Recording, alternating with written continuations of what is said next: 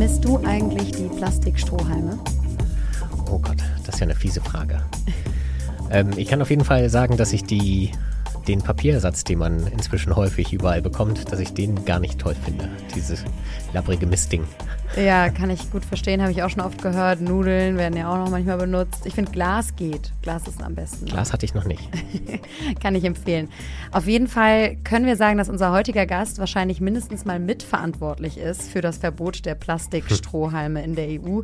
Christine Figner ist sowas wie der Star der Meeresbiologie in Deutschland. Sie sitzt in Talkshows, hat Bücher geschrieben und ist auch jetzt gerade wieder in Costa Rica bei den Meeresschildkröten die sie schützt. Und bekannt geworden ist sie 2015 mit einem Video von einer Meeresschildkröte, der ein Plastikstrohhalm aus der Nase gezogen ein wurde. Ein sehr blutiges Video. Ja, falls du dich erinnerst, das war tatsächlich ziemlich erschreckend und daraus hat sich dann ganz schön was mobilisiert, eine ganze Anti-Plastik-Bewegung, Bewegung, ähm, am Ende eben auch mit diesem Verbot.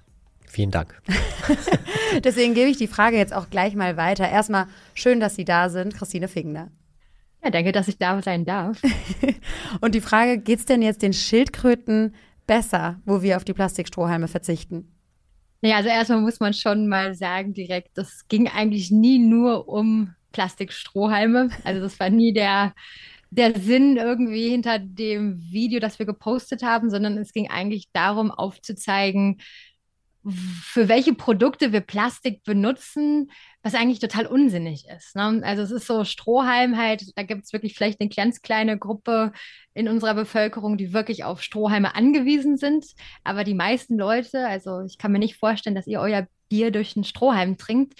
Ähm, äh, man braucht es ja eigentlich nicht. Das ist halt so ein Luxusgut, ein, ein, Objekt, das man halt ein paar Sekunden wirklich überhaupt nur benutzt und danach äh, schwimmt es halt in unserer Umwelt herum und verschwindet einfach nicht. Und da gibt es halt ganz viele Produkte, diese Einmal-Plastik-Geschichten eben. Und darum ging es eigentlich, ne? dass wir halt dieses, dieses Material Plastik, was ja wirklich auch viele tolle Anwendungen hat, aber dann trotzdem für Sachen benutzen, die einfach nicht wirklich gesund sind für die Umwelt und auch für uns Menschen selber nicht. Ja, das klingt auch wirklich total einleuchtend. Wir haben das jetzt ein bisschen überspitzt dargestellt, dass einem diese Plastikstrohhalme dann fehlen, weil man sich ja auch an den kleinen Luxus schnell gewöhnt. Aber die Frage ist ja tatsächlich, die EU hat ja dann auch reagiert. Das ist ja auch ein Riesenerfolg dieses Videos der Bewegung. Wir sprechen auch gerne gleich nochmal darüber, was das auslösen kann und ob ihr euch das so hättet erträumt, sage ich mal, dass da so eine große Sache draus wird. Aber nochmal so ganz konkret, hat das irgendwelche Auswirkungen, dass es dieses Einwegplastikverbot jetzt gibt?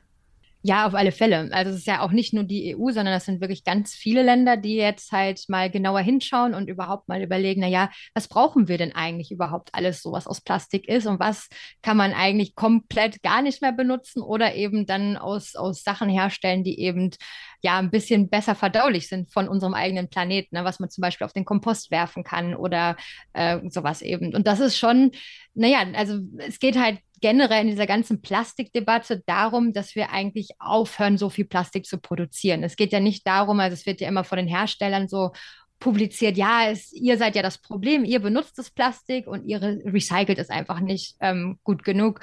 Und letztendlich ist das Plastikrecycling einfach eine Riesenlüge. Man kann Plastik leider nicht so recyceln, wie man zum Beispiel Glas und Aluminium recyceln kann. Das ist zum einen, erstmal sind es nur ganz spezielle Plastikarten, die recycelbar sind.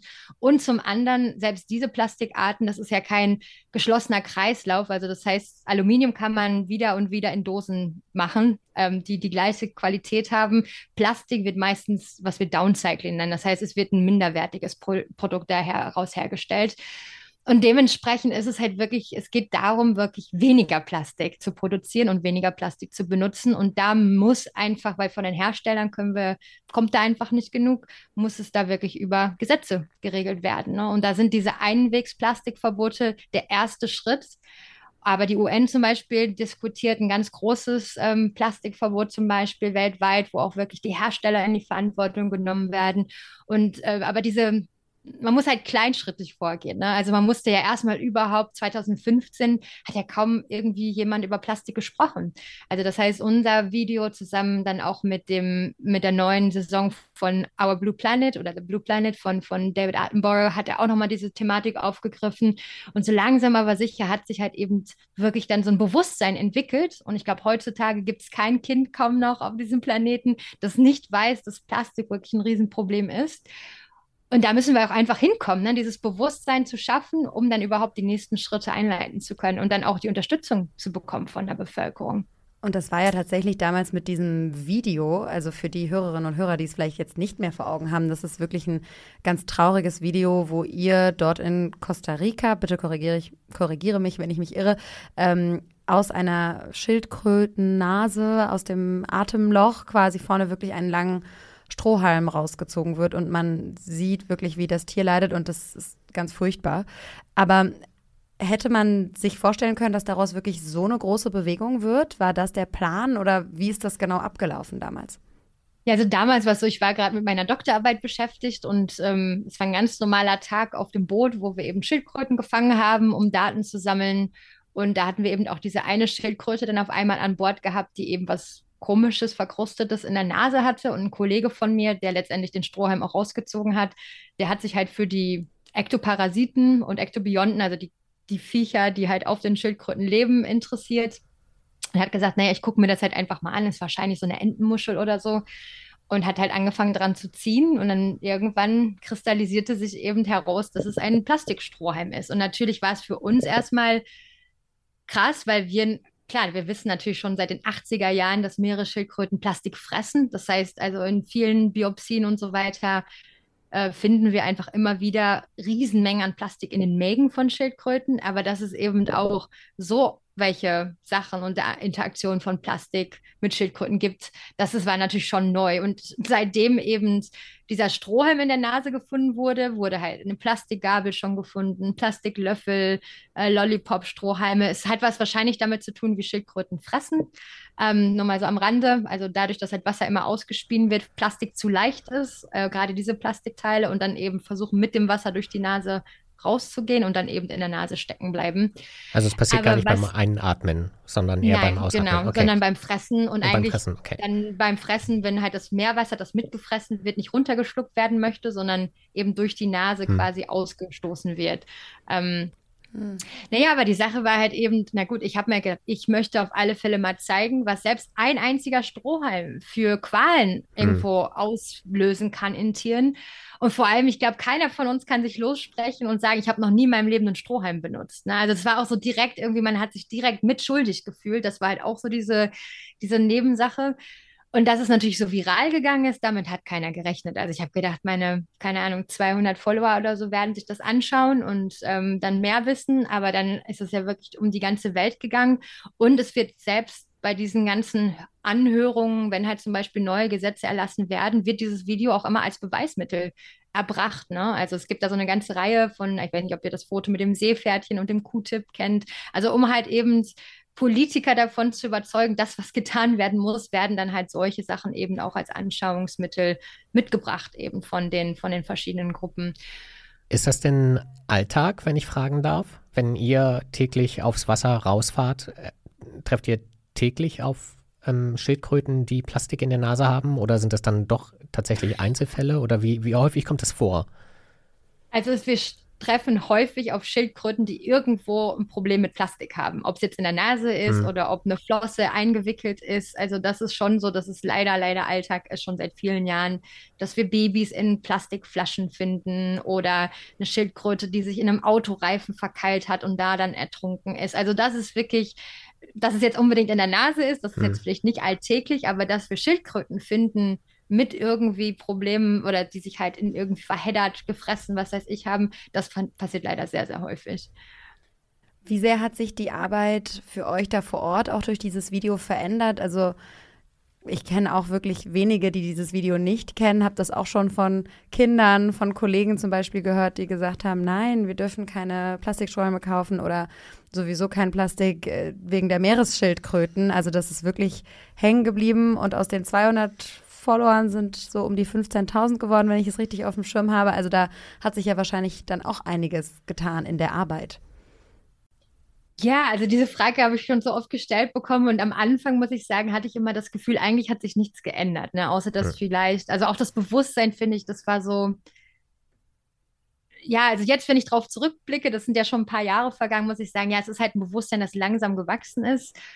Und was es für mich verändert hat, ist natürlich, dass ich einfach die Möglichkeit habe, über diese Problematiken zu sprechen. Genauso wie ich jetzt hier in eurem Podcast sein darf, ist es halt einfach so, dass auf einmal wirklich äh, Menschen auch zuhören. Ne? Also das heißt, vorher habe ich vielleicht auch schon darüber gesprochen, aber keiner wollte es wirklich hören, keinen hat es interessiert.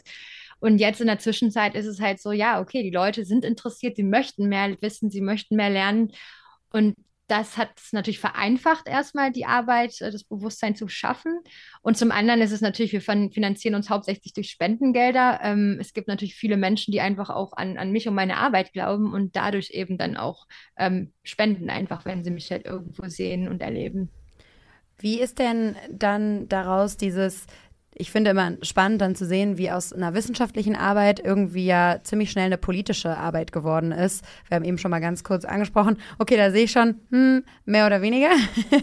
ja, also ich würde es nicht politisch nennen, ich würde es vielleicht so eher so Aktivismus nennen, weil ich, ich mhm. würde mich immer noch als unpolitisch bezeichnen, weil ich finde es immer ganz schrecklich, also gerade, ich habe längere Zeit in den USA gelebt, also ich finde es ganz schrecklich, wenn Umweltschutz irgendwie einer politischen Richtung zugeordnet werden muss. Weil es geht ja letztendlich um unsere Lebensgrundlage als Mensch. Also das ist für mich so ein bisschen, das geht halt nicht in meinen Kopf rein, dass halt einige Leute in einigen Parteien dann angeblich sagen, Umweltschutz ist nicht wichtig. Also das möchte ich einfach nicht akzeptieren, glaube ich. Deswegen sage ich, eigentlich ist das eine unpolitische Geschichte. Ja. Es geht halt einfach darum, dass Menschen verstehen müssen, das, was getan werden muss wichtiger Punkt. Ich glaube, auch in Deutschland, die Parteilandschaft ist in großen Teilen, soweit es zumindest bis auf eine ganz weit rechte Partei, eigentlich alle eingestehen, dass es die Klimakrise gibt und dass sie was tun wollen. Jetzt kann man darüber streiten, wer wie, wie sehr. Aber ähm, grundsätzlich ist das Thema überall angekommen. Dann ist es diese aktivistische Arbeit. Wie, wie viel nimmt das äh, ein? Wie viel Raum? Also wie viel Zeit geht wirklich mit wissenschaftlicher Arbeit mit den Schildkröten und wie viel ist und, und wo ist der größere Hebel? Ja, also der größere Hebel ist definitiv Aktivismus. Also das ist für mich auch irgendwo der Punkt gewesen, wo ich gesagt habe, naja, es ist ja alles schön und gut, Wissenschaft ist super wichtig. Also ich glaube auch Aktivismus muss durch solide Daten informiert werden.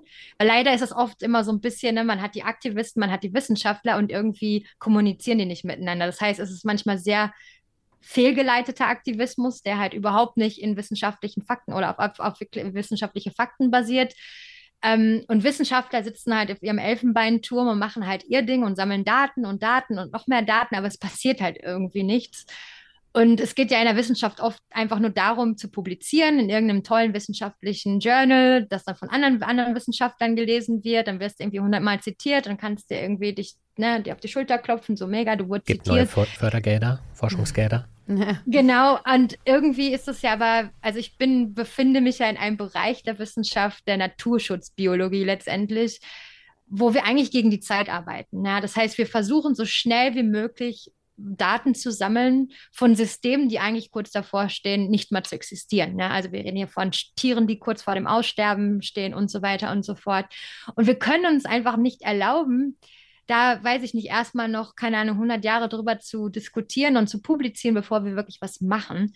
Und deswegen ist es eigentlich schon so, dass ich sage, 50, 50 Prozent meiner Arbeit ist jetzt wissenschaftlich und dann 50 Prozent mindestens ist halt Aktivismus, wo ich halt einfach rausgehe und sage, Leute, ähm, ich erzähle euch jetzt oder versuche euch zu erklären, was es für Daten gibt, weil ich bin Wissenschaftlerin. Ich hoffe, ihr, ihr, vertraut mir und meinem Urteil. Das ist ja auch so ein bisschen was. Aber ich versuche es halt so verständlich zu erklären, dass halt auch Nicht-Wissenschaftler irgendwie mir folgen können und sagen können, oh wow, ja, okay, es sieht ja wirklich nicht gut aus, basierend auf wissenschaftlichen Daten. Wir müssen unbedingt was tun. Das ist so die Idee von meinem Aktivismus. Wie schlimm ist es denn um die Schildkröten bestellt? Ich weiß das gar nicht zum Beispiel.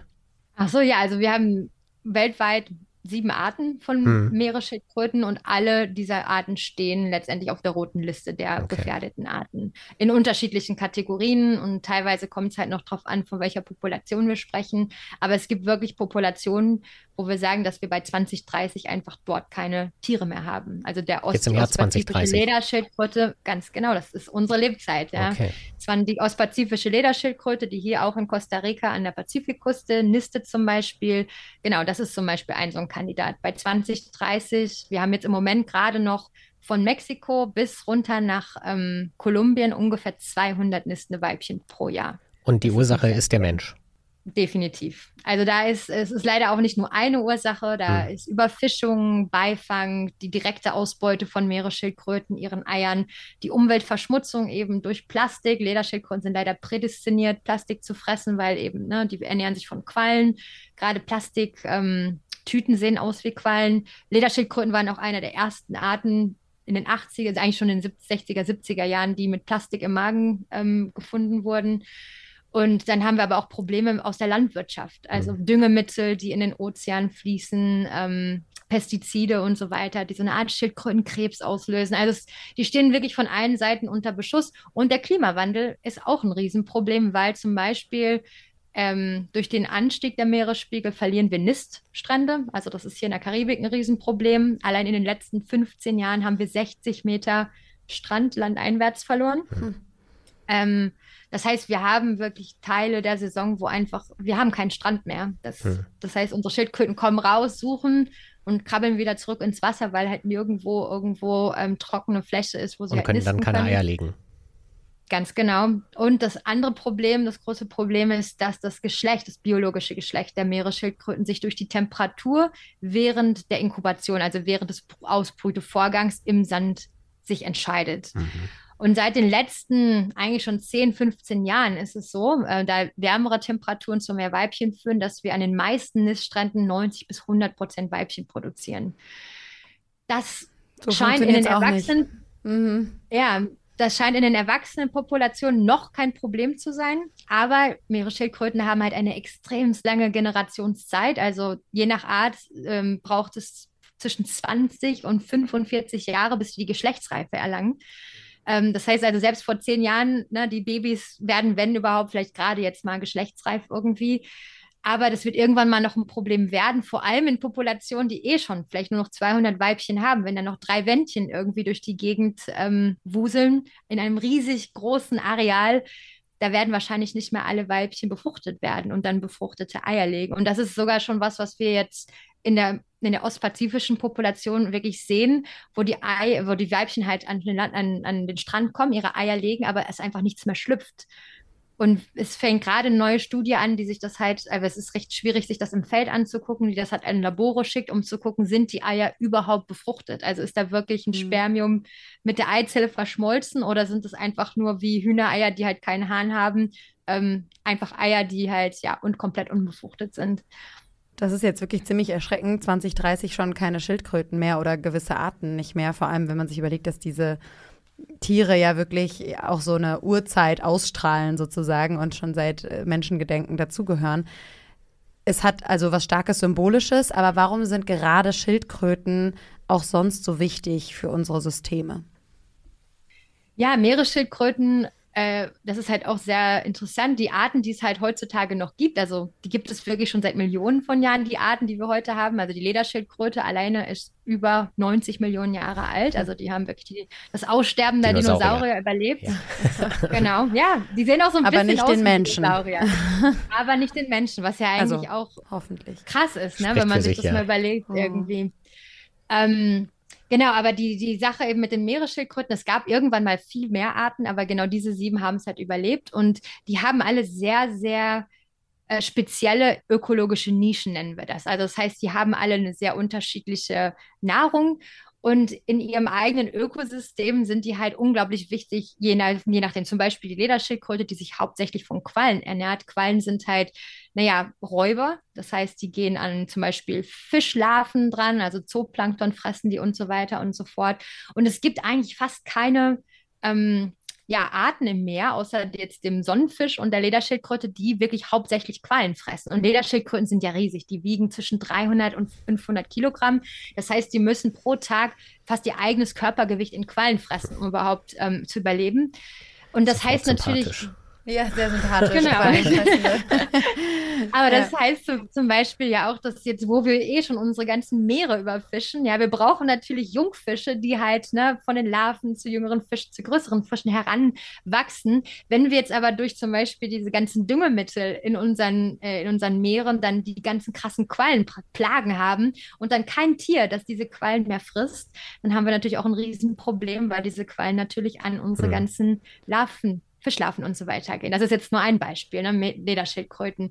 Im Fall der echten Garettschildkröte, die ernährt sich zum Beispiel hauptsächlich von Schwämmen. Das sind sehr einfache Tiere, hochtoxisch eigentlich, scheint die echte Karettschildkröte aber nicht zu interessieren. Schwämme wachsen nur genau in den gleichen Gebieten wie Korallen.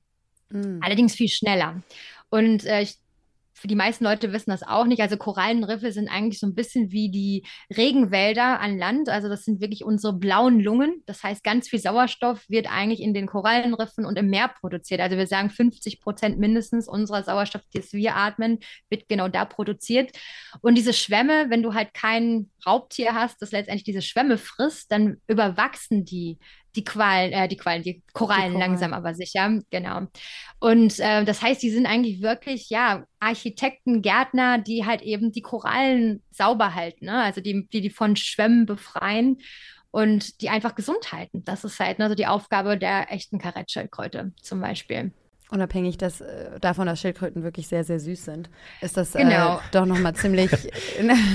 Nein, das ist, klingt ja. jetzt so lustig, aber es ja. ist ja trotzdem manchmal auch einfacher, dann eine Verbindung zu solchen Tieren. Es gibt auch Tiere, die nicht süß sind und trotzdem eine wichtige Rolle spielen. Das gilt eigentlich ich für alle. Ich sagen, ich glaube, die, die, große, die große Problematik, die wir halt haben, ist, das ist, ist also unsere Welt ist ja unglaublich komplex. Ne? Die meisten Leute möchten es zwar nicht so wahrnehmen, weil es halt sehr anstrengend ist, irgendwie sich immer über diese Komplexität Gedanken zu machen. Aber letztendlich ist das wie, wie so ein riesiger Jenga-Turm. Ne? Ich glaube, Jenga kennt jeder Jenga, diese, diese, ne, mhm. das Turmbauen. Und eigentlich wissen wir halt noch gar nicht, auch als Wissenschaftler, genug, um diese ganzen na, was stabilisiert was, was interagiert mit was. Und wir nehmen aber kontinuierlich Jengersteine raus, ohne zu wissen, was eigentlich passiert. Und irgendwann wird dieser ganze Turm eben zusammenkrachen. Das wissen wir eigentlich. Das ist halt einfach nur noch eine Frage der Zeit, weil wir so schnell gar nicht hinterherkommen mit unserer Wissenschaft. Weil auch selbst unsere Wissenschaft ist ja auch manchmal sehr eindimensional, weil wir uns das gar nicht teilweise überhaupt vorstellen können, was es da für coole, krasse Sachen gibt. Ne? Also es, unser Tierreich, unsere, unsere natürliche Welt ist einfach so ja, wahnsinnig faszinierend. Welche das ist halt, leider wird halt vieles, ja, die Zusammenhänge so wirklich in Detail, die alle zu erforschen, ist fast unmöglich eigentlich. Deswegen ist es ja auch so schwierig, Gegenmittel zu finden, nehme ich mal an. Also wir haben jetzt einmal schon über das Plastik gesprochen. Es gibt Abkommen oder zumindest wird jetzt auch ein globales Abkommen auf der UN-Ebene verhandelt. Da kann man darauf hoffen, dass da was Vernünftiges bei rauskommt und am Ende wirklich weniger Plastik im Meer landet, weil das ist ja das Entscheidende. Plastik haben wir also besprochen. Die Klimakrise ist ein großes Thema. Also das müssen wir in den Griff kriegen. Was kann noch ganz konkret getan werden, um jetzt die Schildkröten, den Schildkröten noch ein paar weitere Generationen zu geben? Ja, also definitiv ähm, Landwirtschaft, also je nachdem, was man halt, wo man seine Produkte kauft. Also ich sage immer lieber global, äh, nicht global, lieber lokal kaufen und halt eben auch eher Bio-Geschichten, die halt nicht Pestizide und so weiter benutzen. Ähm, dann natürlich auch, wenn man Ferien macht, dass man halt eben Ökotourismus unterstützt, die vielleicht halt zum Beispiel in Dörfer gehen, wo Meeresschildkröten nisten, damit man zum Beispiel auch der direkten Ausbeute, also ganz oft ist es ja so Leute, die zum Beispiel wildern gehen nach Eiern, das machen die nicht aus Jux und Dollerei, sondern weil da wirklich finanzielle Nöte hinterstehen. Und wenn man eben Tourismus um die Schildkröten herum unterstützt, ne, die letztendlich der lebenden Schildkröte und ihren Eiern eben einen Wert gibt, dann kann man schon sehr viel helfen, dass eben diese Wilderei zum Beispiel auch nicht mehr ähm, stattfindet. Und dann ist es natürlich auch noch so, dass äh, Küstenbebauung ein Riesenproblem sind für Meeresschildkröten. Also wenn man gerade bei uns im, in, ne, so äh, Mittelmeerraum guckt, Spanien, Griechenland und so weiter, riesige Hotelketten direkt am Meer. Ähm, sollte man vielleicht einfach gucken, dass man sowas nicht immer unbedingt unterstützt, sondern lieber in kleinere Hotels geht und die halt ein bisschen weiter weg vom Strand gebaut sind. Wie schaut es denn mit Nationalparks aus? Ich kenne das normalerweise nur von Säugetieren an Land, in Afrika zum Beispiel. Ne? Gorillas werden geschützt, Elefanten werden geschützt. Und Costa Rica ist ja eigentlich auch bekannt dafür, dass man sehr viel Wert auf Umwelt- und Naturschutz legt. Kann man im Wasser Nationalparks anlegen, um Schildkröten zu schützen? Wird das gemacht sogar Ja. schon vielleicht? Ja, ja, definitiv. Also diese, wir nennen das Marine Protected Areas. Teilweise sind die Teile von Nationalparks mit dabei. Also in Costa Rica zum Beispiel gibt es mindestens ähm, vier, vier, äh, vier Nationalparks oder Naturschutzgebiete, wo eben der Landbereich quasi sich auch auf den, auf das Meer ähm, Okay. mit, mit, mit äh, extendiert. Äh, Cahuita zum Beispiel ist eins davon, Las Baulas, ähm, Bahia Ballenas und eben halt unser Gandoca Manzani, wo wir, wir hier sitzen, eben auch. Äh, wir haben halt auch Korallenriffe, die geschützt werden sollen.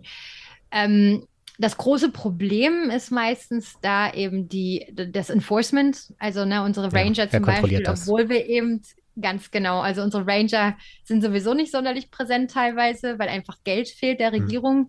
Und äh, in einigen der Nationalparks, wo es wirklich einen Wasserbereich gibt, gibt es noch nicht mal ein Boot. Also das heißt, wenn da irgendjemand illegal fischen gehen würde, könnten die Ranger halt nichts machen. Die könnten sich das von Land aus mit dem Fernglas anschauen. Ähm, aber ansonsten halt vielleicht die Küstenwache anrufen und hoffen, dass die halt vorbeischauen und dann irgendwas machen. Und das andere Problem ist, ist eben, dass Meeresschildkröten natürlich nicht nur im Küstenbereich bleiben. Ne? Und das ist halt eigentlich so das Riesenthema bei Meeresschutz generell ist, dass halt um überhaupt äh, diese MPAs, diese Marine Protected Areas irgendwie zu etablieren, ähm, muss es halt in die, ja, in die Jurisdiction von irgendeinem Jan Land passen. Ja, also das heißt, die, und das ist halt den meisten Leuten, glaube ich, gar nicht so klar. Ähm, jenseits von einer gewissen Anzahl an Kilometern von der Küste sind das sogenannte internationale Gewässer. Das Ich glaub, heißt, 20 es Kilometer eben ist so die High Grenze. Seas, Hm. Genau, die EEZs, also die Economic Ex Hm. Exclusive Zone nennt sich das. Das ist dahin, bis dahin haben die Länder quasi überhaupt eine Handhabe, gesetzestechnisch, und danach ist es der wilde Westen. Da kann jeder machen, was er will. Ähm, da gibt es wirklich ganz, ganz schreckliche Dinge, die da noch passieren, auch auf dem, ne, im menschlichen Bereich. Ja, also da gibt es Sklaverei Sklaverei. noch und so weiter. Also es Mhm. ist wirklich unglaublich. Und da kann man natürlich nichts etablieren. Ja? Also wer würde denn dafür verantwortlich sein? Aber da hat auch die UN gerade im März jetzt den ersten Schritt gesetzt, dass es eben um einen Vertrag geht, der eben die High Seas irgendwo regulieren würde. Ähm, was ein Riesending ist. Das ist also ja noch, noch nie vorgekommen und es ist wirklich so der, der Grundstein, um irgendwas machen zu können in der Zukunft ähm, in, in, eben diesen, in diesem Gebiet. Aber das ist gerade so, ne, Meeresschildkröten reisen tausende von Kilometern äh, zwischen ihren Fressgebieten und ihren Paarungsgebieten, Lederschildkröten bis zu 20.000 Kilometer.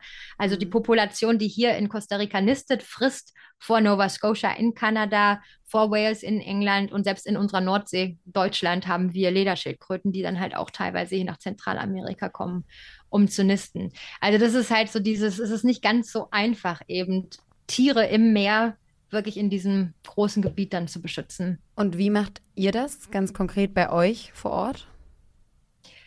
Ja, also wir haben quasi zwei Schienen oder sogar drei, würde ich sagen. Ähm, das eine ist, wir sind an Niststränden, ähm, wo eben die Weibchen zur Eiablage kommen. Das heißt, da sind wir ganz konkret darauf äh, ja, bedacht, dass wir eben die Eier, die äh, zu tief oder zu, zu nah am Meer drangelegt wurden und dann halt weggeschwemmt werden würden, weil wir eben diesen Anstieg der Meeresspiegel haben, die werden verlegt und dann auch versteckt, weil wir eben Probleme mit der Wilderei haben, also die direkte Ausbeute. Das ist halt so die, die eine Sache, was wir naturschutztechnisch machen. Ähm, dann die andere Ganz Schiene kurz, ist also eben, Wilderei ist wirklich auch in Costa Rica ein Riesenthema, dass dann, was wird dann mit den Eiern gemacht? Verkauft? Ja, oder? leider ist es so, also es ist so, dass ähm, in der karibischen Küche es immer noch so ist, dass halt einige Leute glauben, dass die Eier einfach ein bisschen besser funktionieren für gewisse Gerichte. Aber Mhm. leider ist es auch noch so, dass es eben so ein natürliches Aphrodisiakum ist für Männer. Immer ähm, die halt Potenz, glauben, ja. dass es ein natürliches Viagra, genau, Potenz steigern und so ist. Ähm, Das genau, ist also aber so, wie, wie es in vielen asiatischen Kulturen den Glauben gibt, dass Elfenbein irgendwas tun würde. Genau, Okay. ganz also genau. Quatsch. Ist genauso ein Bullshit, Mhm. äh, genau wie, Ja. wie da auch. Ähm, es ist letztendlich, könntest du da auch ein Hühnerei essen, ist wahrscheinlich weniger stark durch Schadstoffe belastet als die Meeresschildkröteneier. Oh Gott. Ähm, genau, aber dadurch ist es halt leider so, ich meine, das, das, das Gehalt in Costa Rica ist halt nicht riesig. Ne? Also so ein, vor allem in den Gebieten, wo Meeresschildkröten nisten, haben wir halt, was weiß ich, Bananenplantagen und sowas und da verdienst du vielleicht pro Monat irgendwie 500 Dollar und so ein Ei bringt halt auf dem Schwarzmarkt ungefähr einen Dollar und so eine Lederschildkröte oder auch eine echte Karettschildkröte, die ist vielleicht ein besseres Beispiel, legt im Durchschnitt 150 Eier in mhm. ein Nest rein. Und da kannst du natürlich mit einer Nacht am Strand drei Nester, die du da mitnimmst, locker mal eben noch ein zweites Monatsgehalt dazu verdienen. Ne? Also es ist schon recht lukrativ.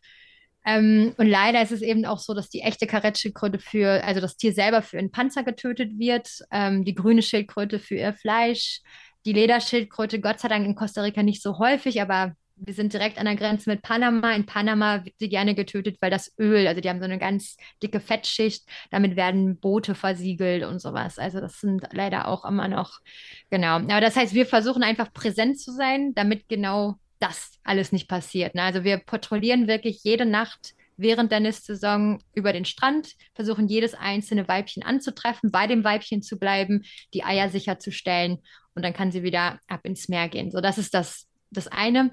Denn das andere, was wir machen, also es gibt unglaublich wenig Daten darüber, wo sich unsere Meeresschildkröten hier in den kostarikanischen Gewässern überhaupt aufhalten. Das heißt also, unsere wissenschaftliche Arbeit vor allem äh, geht darum, Satellitentracker und sowas zu installieren, um zu gucken, wo sind denn hier überhaupt die Hotspots? Äh, weil wenn zum Beispiel sind wir gerade wieder dabei, mit der kostarikanischen Regierung darüber zu debattieren, wo könnte man neue Naturschutzgebiete einrichten. Und natürlich möchte man ein Naturschutzgebiet da haben, wo es auch Meeresschildkröten gibt und nicht irgendwie, dass jemand so mit der, ne, mit verbundenen Augen irgendwo auf die Karte zeigt und so, ja, wir könnten das ja mal kurz hier machen. Mhm. Ähm, das heißt, wir versuchen einfach Daten wirklich zu haben, die dann sagen, okay, also wenn ihr uns ein Naturschutzgebiet geben würdet, dann wäre das super, wenn es hier wäre, weil da haben wir irgendwie 80 Prozent von unserer Population an Meeresschildkröten oder so. Ne? Und das ist so das Zweite.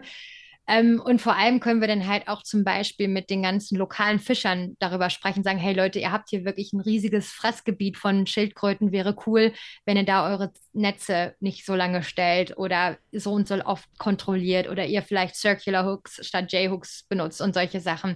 Ähm, da kann man halt ganz gut mit den Local Communities halt auch ähm, was zu machen. Und dann die dritte Schiene ist eigentlich wirklich Bewusstsein schaffen. Das heißt, wir reden mit den Kindern hier in Costa Rica und versuchen wirklich, die überhaupt erstmal für Meeresschildkröten zu begeistern. Warum sind Meeresschildkröten wichtig und so weiter und so fort. Dass wir eigentlich letztendlich so ein bisschen die, ja, die zukünftigen Naturschützer wirklich heranziehen. Ne? Das ist so das, das, das, das dritte Standbein.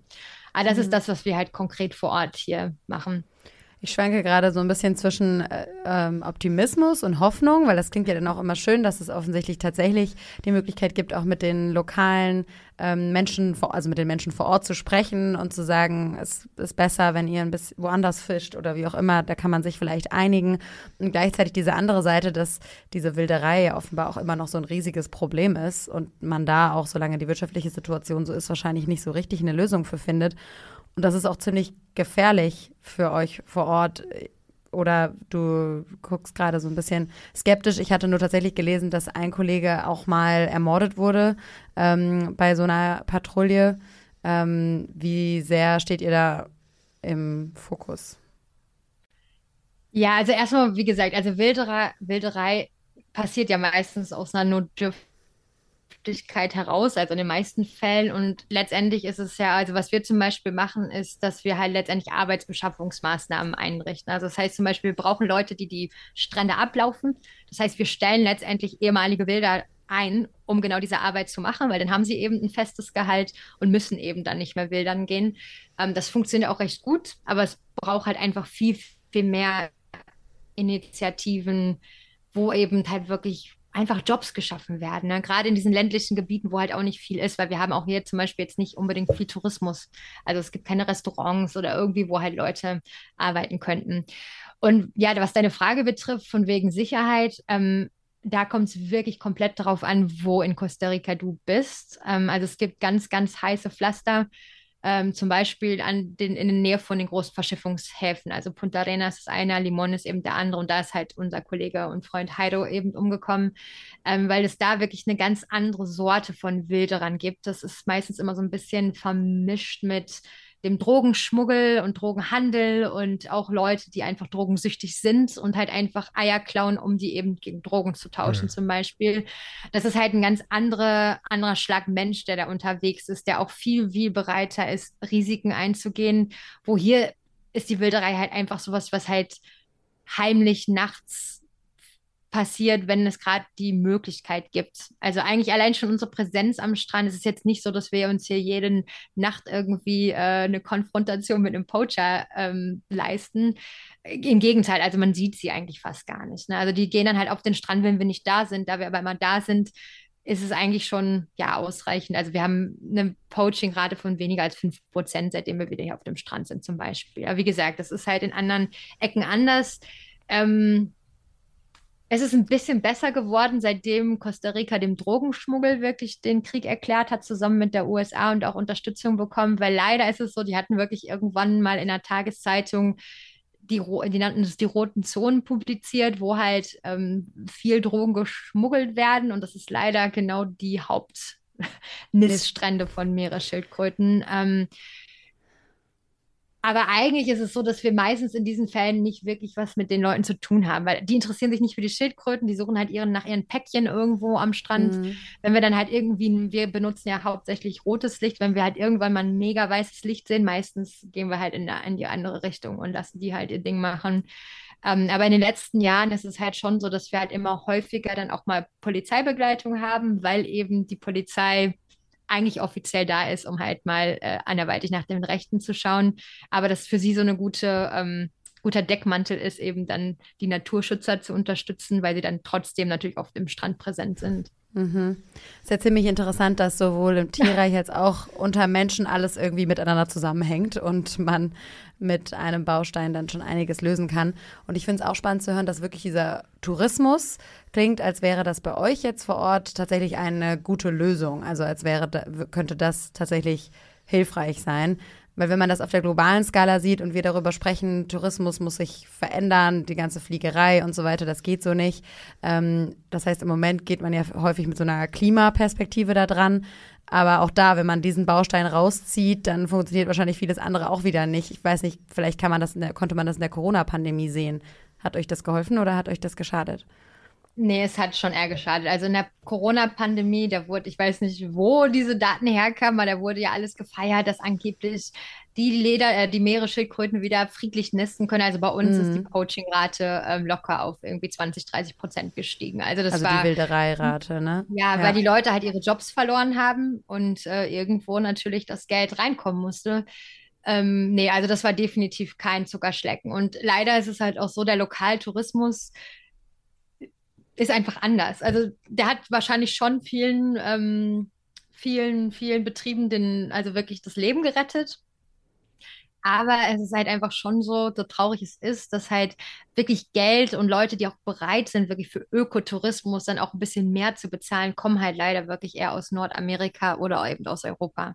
Na, also das heißt, die Costa Ricaner hier aus dem Land selber haben teilweise einfach nicht die Möglichkeiten oder einfach auch nicht den Willen, dann wirklich so viel für Tourismus zu bezahlen, nur weil halt eben das vielleicht ein bisschen ökologischer ist. Ne? Wo halt so ein bisschen, glaube ich, das schon angekommen ist. Ähm, ja, in anderen Ländern eben das, naja, also ich möchte schon reisen, aber ich möchte eben bewusst reisen und eben kein Klima, ähm, ja, kein, kein Klimaverbrecher sein. Und das heißt, ähm, dementsprechend sucht man sich halt seine Ziele anders aus, sein, sein Hotel, wo man bleibt und so weiter und so fort. Also das ist schon ein anderes Bewusstsein, glaube ich, da. Und natürlich auch eine andere ja, Möglichkeit zu bezahlen. Ne? Das ist, muss man mhm. auch ganz klar sagen. Es ist privilegiert.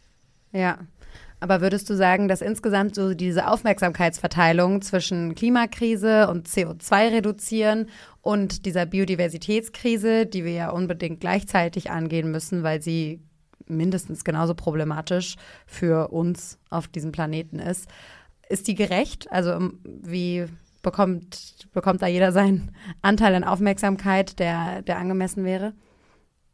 Also meiner Meinung nach ist es halt so, dass eigentlich immer so ein bisschen die Aufmerksamkeit verschoben wird halt. Also ich glaube, der volle Flieger, der halt aus Deutschland nach Costa Rica fliegt, mit jedem Platz besetzt, ist weniger das Problem als, keine Ahnung, irgendein Star, der halt mal kurz eben von München nach Hamburg mit seinem Privatjet düst, äh, dreimal die Woche. Ja. Mhm. Ähm, da wird halt nicht drüber gesprochen. Dann denke ich immer so, naja gut, vielleicht ist die Hälfte des Fliegers aus Deutschland auch noch irgendwie, lebt da vegan oder vegetarisch und hat keine Kinder. Äh, darüber will ja auch niemand sprechen. Das, also ich möchte jetzt keinem seine Kinder absprechen, aber letztendlich ist es halt so in Industriestaaten, wenn man Kinder hat, muss man sich auch ganz klar machen, ja, man man trägt einfach auch mehr zu der Klimakrise bei. Das ist einfach so. Ähm, naja, aber dann ist es halt so, dann wird aber immer wirklich ne, die, die Individuen beleuchtet, die eigentlich eh schon alles machen und wird immer nur geguckt, ah, aber das ist nicht perfekt, wohingegen andere Leute einfach ihr Leben leben, wie gesagt, im Privatjet von, weiß ich nicht, wo bis wohin fliegen. Ähm, da müsste man halt einfach mal was machen. Muss man zum Beispiel für jede politische, keine Ahnung, Konferenz immer die Hochzeit. Leute einfliegen? Kann man das nicht irgendwie Bitte was? Das ist es gab einen ganz berühmten Privatflug des CDU-Chefs nach Sylt zu einer Hochzeit. Ich glaube, das ist Ach das. So. Ja, zum genau. Beispiel. Ich will jetzt gar keine Namen nennen, weil ich glaube, da gibt es so einige Kandidaten. Aber zum Beispiel auch, ne, wenn man sich halt keine Ahnung, auf diese ganzen UN-Debatten und Gipfeltreffen und so weiter, muss man das alles wirklich mit Fliegern machen und kann man das nicht zum Beispiel über Videocall machen? Also, also solche Sachen, wo ich immer denke, da gibt es so viele andere Möglichkeiten, da möchte ich nicht immer unbedingt sagen, ja gut, aber jetzt das eine, der eine Jahresurlaub von einer kleinen mittelständischen Familie ist das, was wirklich unsere Klimakrise hier gerade ähm, über den, weiß ich nicht, über den Abgrund äh, bewegt. Also ich glaube, da gibt es so viele andere Sachen, Kreuzfahrtschiffe und der weiß der Geier was. Also ich glaube, da muss es generell ein Umdenken geben. Ist einfach so. Es ist auf jeden Fall wie immer interessant zu sehen, dass gerade dieser Ökotourismus eben an einer anderen Stelle, also wenn der Tourismus richtig gemacht wird, durchaus auch hilfreich sein kann. Also wie so oft kann man Auf nicht einfach Fälle.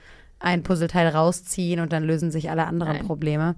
Ich glaube, glaub, das Problem ist halt immer oft so mit diesem Aktivismus, das ist halt oft sehr schwarz und weiß. Ne? Also auch bei, beim Anti, also auch bei den Leuten, die dann nicht an die Klimakrise glauben und so, es ist halt immer so dieses schwarz und weiß. Und ich glaube, unsere Welt ist halt einfach nicht so einfach gestrickt. Das ist halt sehr komplex.